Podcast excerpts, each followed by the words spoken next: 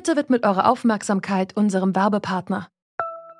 Die Suche nach geeigneten Mitarbeitenden kann viel Zeit in Anspruch nehmen, muss sie aber nicht unbedingt, denn man kann sich helfen lassen. Zum Beispiel mit den Premium-Stellenanzeigen von Indeed, denn damit wird eure Stellenanzeige in der Suche sichtbarer und Bewerberinnen und Bewerber werden schneller auf euch aufmerksam. Indeed schenkt euch jetzt 75 Euro Startguthaben für eure Premium-Stellenanzeigen. Klickt dazu auf den Link in den Show Notes. Es gelten die AGB. Meine Eltern hatten eine Eizellenspenderin und eine Leihmutter. Und diese Eizellen sind dann zusammen mit den Spermien von meinem Vater in diese Leihmutter eingesetzt worden. Und die hat mich dann eben ähm, ganz normal neun Monate lang ausgetragen. Das sagt Helen. Helen hat drei Mütter. Eine Frau hat ihre Eizelle für sie gespendet, eine war mit ihr schwanger und eine dritte Frau, Karin, erzieht sie. Dafür musste Karin allerdings eine Leihmutter aus den USA beauftragen, denn in Deutschland ist Leihmutterschaft verboten. Die Diskussion darüber sorgt immer wieder für Streit. Die einen sagen, Frauen werden ausgebeutet und das Kind leidet. Die anderen meinen, eine Frau sollte selbst entscheiden, ob sie ein Kind für andere austragen will. Wir fragen uns deshalb, ist Leihmutterschaft Emanzipation oder Ausbeutung? Es ist der 1. Oktober 2020. Mein Name ist Janne Köhler. Hi.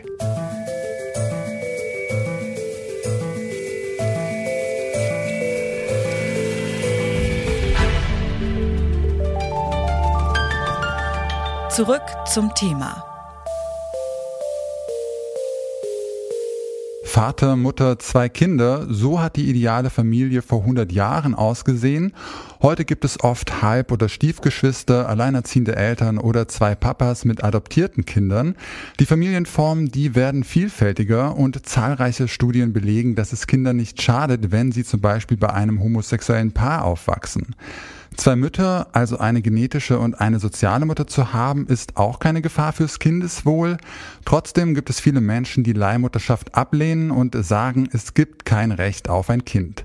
Das sieht auch die Journalistin und Autorin Eva Maria Bachinger so. Ich habe mit ihr gesprochen und sie gefragt, warum sie gegen Leihmutterschaft ist. Schließlich können so Paare, die eigentlich keine Kinder bekommen können, doch Eltern werden. Ich habe kein Problem damit, wenn homosexuelle Paare sich auch um Kinder kümmern. Äh, nur bei der Leihmutterschaft haben wir es nicht mit ja so üblichen äh, Vereinbarungen vielleicht zu tun, dass man sich das irgendwie privat arrangiert, sondern in den allermeisten Fällen engagieren wohlhabende Paare eine Frau im Ausland, die das meistens aus einer sozialen Notlage heraus tut und auch durch die Mitwirkung von Kliniken und Anwälten, die die Verträge aufsetzen, haben wir es hier einfach auch mit einer Geschäftemacherei zu tun und es kommt aus meiner Sicht hier zu Kinderhandel, der eigentlich aufgrund der Kinderrechtskonvention verboten ist.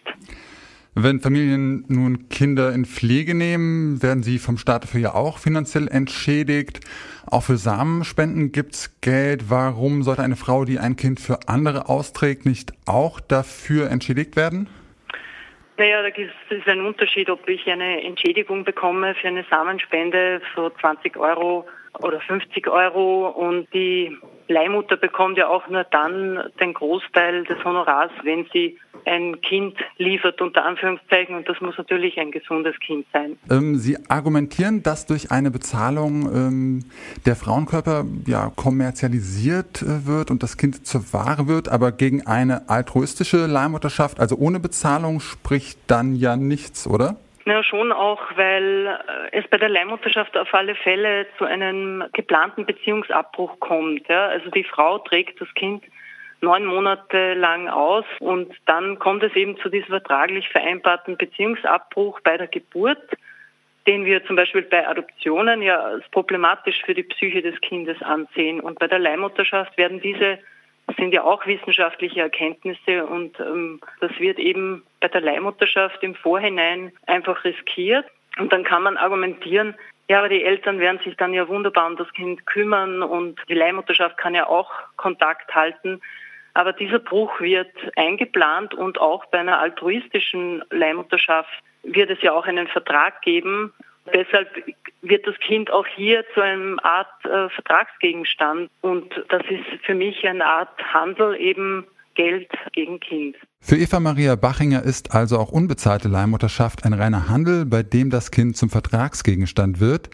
Das sehen allerdings nicht alle so. Eine andere Meinung hat da Sarah Jefford. Sie ist Anwältin für Leihmutterschaft in Australien. Dort ist Leihmutterschaft nämlich erlaubt, wenn kein Geld fließt. Sarah Jefford hat selbst als Leihmutter ein Kind ausgetragen, ohne dafür bezahlt zu werden. Ich habe sie deshalb als erstes gefragt, warum sie das gemacht hat. I guess when my first son was born, I realized just how amazing parenthood was, and I wanted to help other people with parenthood. So I uh, had a second son, and then I became an egg donor and I donated my eggs to a few couples. And then I decided that actually I would also like to um, experience pregnancy and birth again, but didn't want to have another baby for myself. So decided to become a surrogate instead. Well, going through pregnancy can be physically and emotionally exhausting. Um, was it difficult for you to give away the baby afterwards? No, it was actually my easiest pregnancy. I really enjoyed pregnancy and I was looking forward to the birth, but mostly I was looking forward to handing the baby to her dad's and seeing them become parents. That was the ultimate reward was seeing them enjoy parenthood. And I have an ongoing relationship with them, so I get to see her with her dads all the time. Didn't you build up like some kind of um, emotional bond with the baby you carried? I think I had a bond with her because I wanted to give her that love. Um, that because I was carrying her and I certainly felt bonded with her, but it was different to how I bonded with my own children. I didn't bond with her as a parent. I never expected to be parenting her and giving her that parenting care. Um, I perhaps bonded with her the way that I bonded with my nephews or nieces. So I didn't feel any grief or loss when I handed her to her dad's and went home. I think in the early days, my body needed to uh, get used to the fact that the baby had arrived but was not coming home with me. But my, my mind was saying, no, no, everything's fine, the baby's fine. Als Sarah Jefford das Baby an seine neue Familie übergeben hat, hat sie das nicht emotional belastet. Ganz im Gegenteil, sie hat sich gefreut, dass sie das Kind den beiden Vätern anvertrauen konnte. Aber natürlich gibt es auch viele Frauen, die Kinder aus einem anderen Grund austragen, weil sie das Geld brauchen. In Ländern wie der Ukraine zum Beispiel ist Leihmutterschaft zu einem Geschäft geworden. Ich habe Sarah Jeffer deshalb gefragt, ob das nicht auch eine Form ist, andere auszubeuten. I think that's a good question and I don't think that there's one answer. I think the whole thing really needs to be discussed and I think any woman or family that decide that the woman is going to be a surrogate that they really need to think about these issues.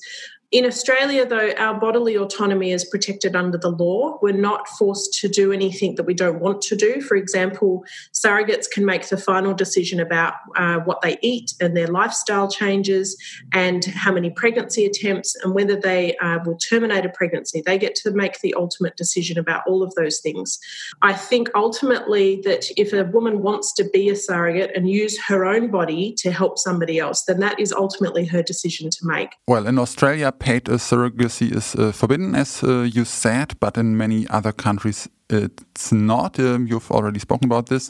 So there's the fear that a lot of women um, go through surrogacy for rich couples just because they really need the money. Um, and wouldn't that be uh, some kind of exploitation? I think it can be, and I think all surrogacy has the potential to be exploitative. I think surrogacy is work, I think pregnancy is work, but at the same time, most of the women in Australia who are surrogates are not doing it for payment. They're doing it for the reward of the joy of seeing the intended parents become parents and being part of that process and that experience. Um zu verhindern, dass Leihmütter ausgebeutet werden, braucht es Gesetze, sagte Sarah Jefford.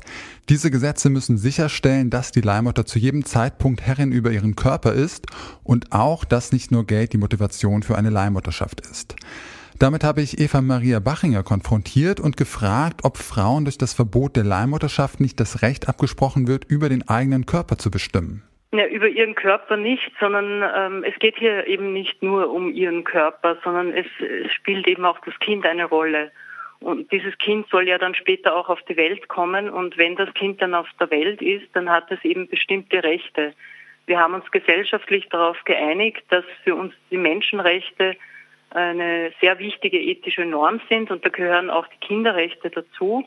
Und ein Kind hat ein Recht, zum Beispiel die leiblichen Eltern zu kennen, äh, möglichst mit ihnen äh, aufzuwachsen, äh, von ihnen betreut zu werden. Und wenn die Frau das aus freien Stücken macht und ganz freiwillig, um andere Paare glücklich zu machen, ich bin mit dieser öffentlichen Äußerung äh, sehr vorsichtig. Ich bin da eher immer skeptisch, das gebe ich zu, weil das natürlich immer wieder so dargestellt wird und sehr verklärt wird. Und wenn da Verträge im Hintergrund sind, dann äh, was soll die Leihmutter sonst öffentlich dazu sagen?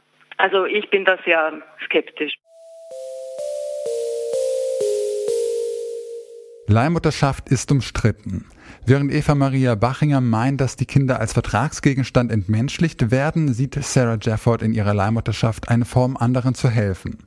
Es gibt viele Gründe, warum Menschen, die keine Kinder bekommen können, eine Leihmutter in Anspruch nehmen und viele Gründe, warum Frauen für andere Kinder auf die Welt bringen. Gesetze können dafür sorgen, dass niemand leiden muss, denn seien wir mal ehrlich, Paare, die in Deutschland keine Leihmutter finden, gehen im Zweifelsfall in andere Länder. Die Probleme verschwinden dadurch nicht, sie treten einfach nur an einem anderen Ort auf. Das war's von uns für heute. Wenn euch die Folge gefallen hat, dann abonniert doch gerne diesen Podcast bei Spotify. Da könnt ihr uns auch regelmäßig in eurem Daily Drive hören. Mitgearbeitet an dieser Folge haben Lisa Winter, Luisa Heinrich, Marita Fischer und Andreas Propeller. Chefin vom Dienst war Esther Stephan und mein Name ist Janne Köhler. Ich sag ciao und bis zum nächsten Mal. Zurück zum Thema vom Podcast Radio Detektor FM.